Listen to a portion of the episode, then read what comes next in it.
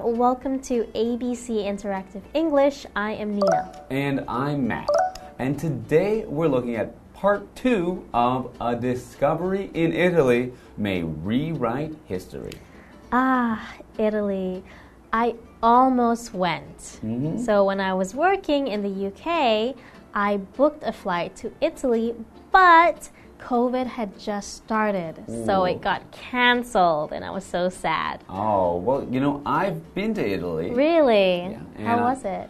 It was amazing. So, first of all, Italian food is Of course. delicious. so, so much pizza and pasta. Mm-hmm. But even more so than the food, the most interesting part is the history. And so Mm. you can actually walk around and see these historical places like the Colosseum in Mm-hmm. Rome. And you can go and visit the Vatican City, which is actually another country Mm-hmm. within a city, That is so cool. right? And then you can go to Florence, where you can see the famous Michelangelo's David. Oh, yeah. So it's so much to see in Italy and so much to, to enjoy. You get to eat the food, walk around with a oh. pizza in the Colosseum. Okay, now you're just showing off right now. I'm all jealous. Well, we are talking about history in Italy and we're talking about discovering something that changes or rewrites the history. So we still don't quite know how this rewrites the history, but hopefully we'll find out when we get into part two today. Yes, I'm excited.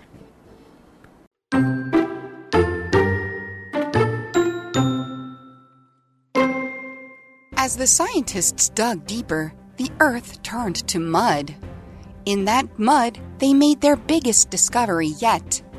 They found 24 bronze statues and around 6,000 bronze, silver, and gold coins.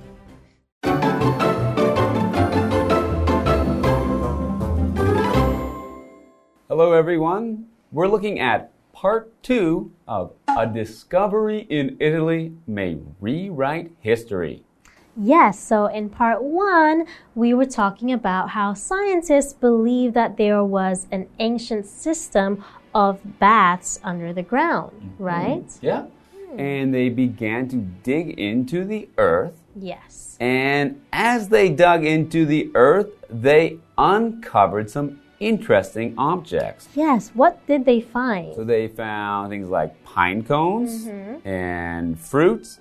Fruits, yes. But the most interesting thing was that they found objects in the shape of human body parts. that was kind of weird. So they found like ears and arms, things like that. Yeah, mm-hmm. so let's find out a little bit more about what else they found, maybe. Mm-hmm. Continuing with the article. As the scientists dug deeper, the earth turned to mud. Okay, so the scientists were digging deeper. So mm-hmm. when something goes deeper, it means it is farther from the top. Okay. For example, if you are in the ocean, you can swim deeper and deeper down into the ocean. Okay, right? so digging deeper, they're going further under the ground. yes. And as they dug deeper, the earth turned to mud. Mud. So mud is wet dirt. Yeah. So mud is when the dirt is very wet and loose. It's no longer solid. It's now somewhat liquid. It's, you can splash around in the mud. So, for example, the pig rolled in the mud to cool down on the hot day. Ah, that's cute. Okay. In that mud, they made their biggest discovery yet.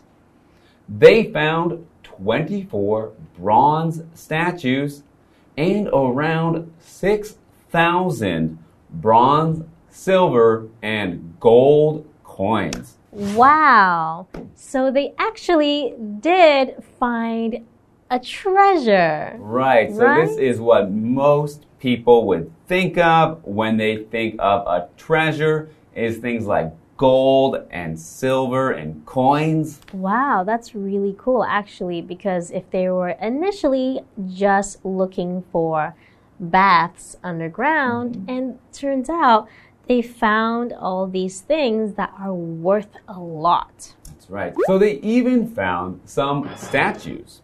So a statue is a physical representation of a person. So a person's mm. whole body makes a statue. So one of the most famous statues, as I mentioned before, is Yes. Michelangelo's statue of David. Yes. So this is a statue. You can see his whole body from head to toe, and it is actually carved from stone. That's amazing. Mm-hmm. All right, so they found a lot of bronze coins as well. So something that is bronze is dark orange brown in color, like the metal bronze. Hmm. Or in this case, I think they're actually made of the metal bronze. Exactly. So bronze, when you get third place Mm-hmm. in a competition like the Olympics, they will give you the bronze medal. Yes, and if you get 2nd Mhm. it will be silver.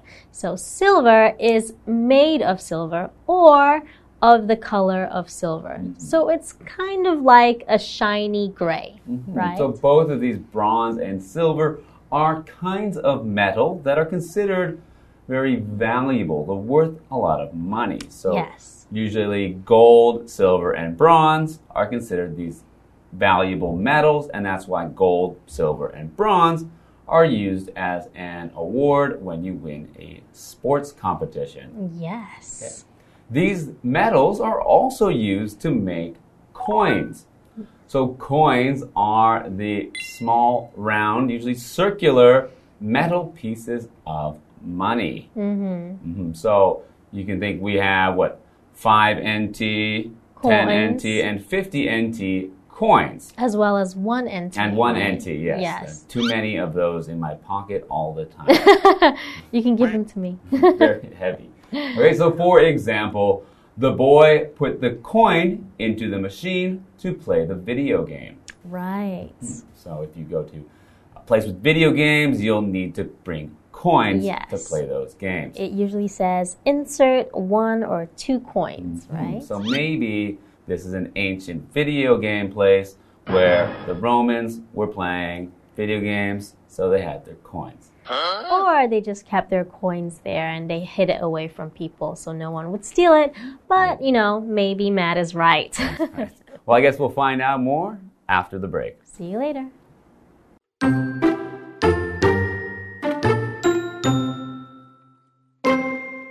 The statues are of Apollo and other Greek and Roman gods.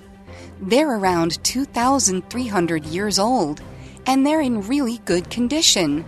The coins are from 200 BC to 100 AD. The scientists are learning a lot from their discovery. More importantly, they believe it could rewrite the history of San Casciano dei Bagni and Italy.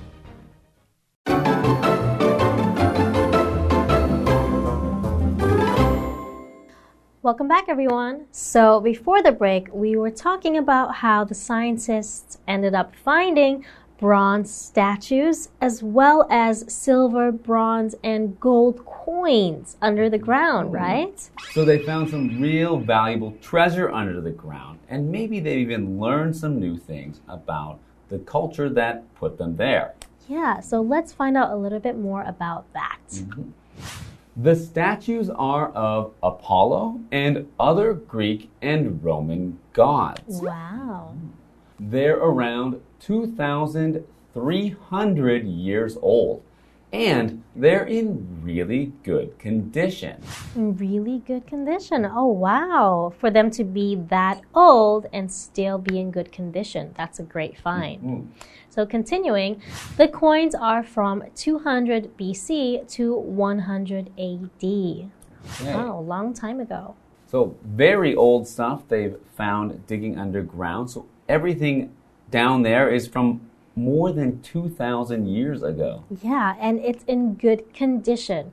Condition is a particular state that something or someone is in. So, how it is, maybe how it looks, maybe it's not really broken, maybe it is well preserved, right? And when we say something is in good condition, we mean that it has been well preserved. It looks very good for how old or how used it is. Mm-hmm. You might also say something's in bad condition if Yeah. it's been damaged or it's not as good as it should be. So, for example, when selling something used online, you might write, um, This bike is two years old, but it's in very good condition. Yes. The scientists are learning a lot from their discovery. Hmm. More importantly, they believe it could rewrite the history of San Casciano dei Bagni and Italy. Okay. Okay, so they're saying that they believe it could rewrite history. Why is that, Matt? Okay, so we didn't quite find out what they learned that would rewrite or change the history of Italy, but I've looked into it Mm-hmm. and I found that these statues they found, which were of gods, which means that they were for a religious place, so a place hmm. where people went to praise these gods.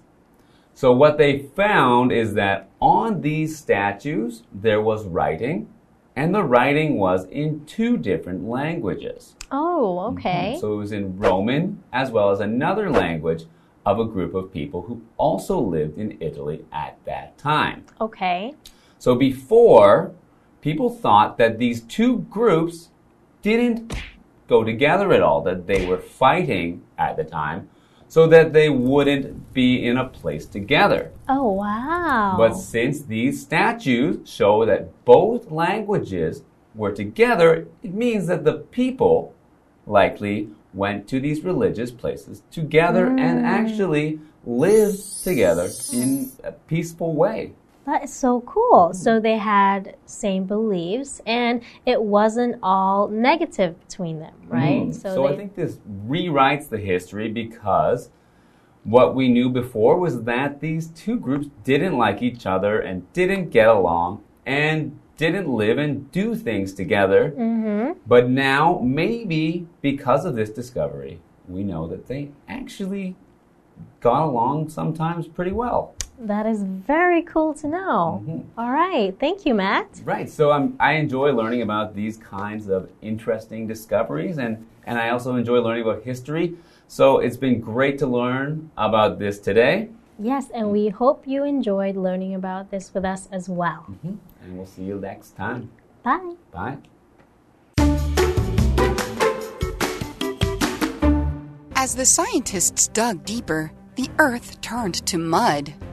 In that mud, they made their biggest discovery yet. They found 24 bronze statues and around 6,000 bronze, silver, and gold coins.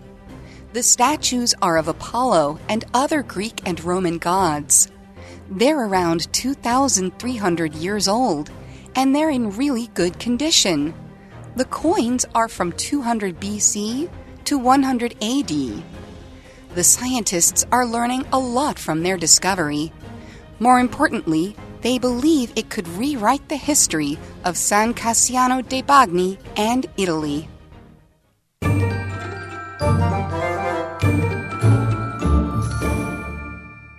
Hello, I'm Tina。我们来看这一课的重点单字。第一个，deep，deep，副词，深处的。You can go deep under the mountains through the tunnel。你可以通过那个隧道进入深山底处。第二个单字，mud，mud，名词，泥泞、泥巴。My car is stuck in the mud。我的车子卡在烂泥巴里了。Stuck 指的是卡住的、不能动弹的。下一个单字 silver，silver 形容词，银质的。I got a silver necklace from my boyfriend。我男友送我一条银项链。最后一个单字 coin，coin 名词，硬币、钱币。I found a coin on the street。我在路上发现一枚硬币。接着我们来看重点文法。第一个，They made their biggest discovery yet。他们有了迄今最重大的发现。 Yet 是一个副词，表示迄今、至今，意思相近于 so far。我们来看看这个例句：Peter got his best grades yet。Peter 得到了他迄今为止最好的学校成绩。下一个文法，in good condition，状况良好。condition 在这里是不可数名词，表示状况、状态。good 可以用其他的形容词替换。我们来看看这个例句。I just bought this used cell phone off Facebook. The seller says it's in good condition. Really?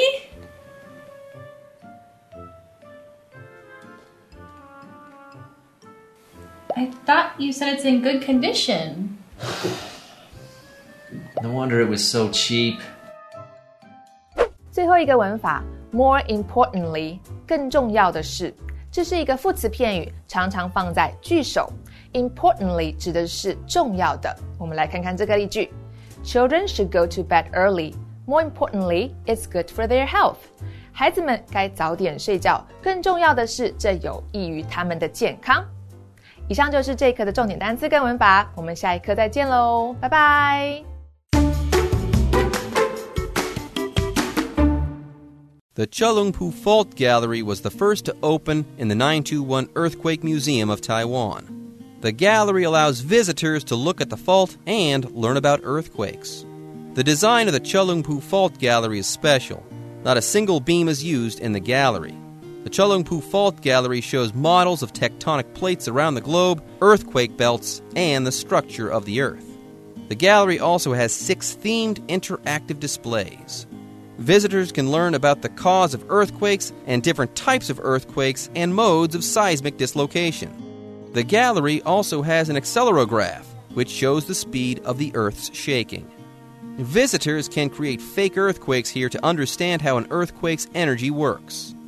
Other displays in the gallery include the sports field, the track, and a section of the Chelungpu Fault.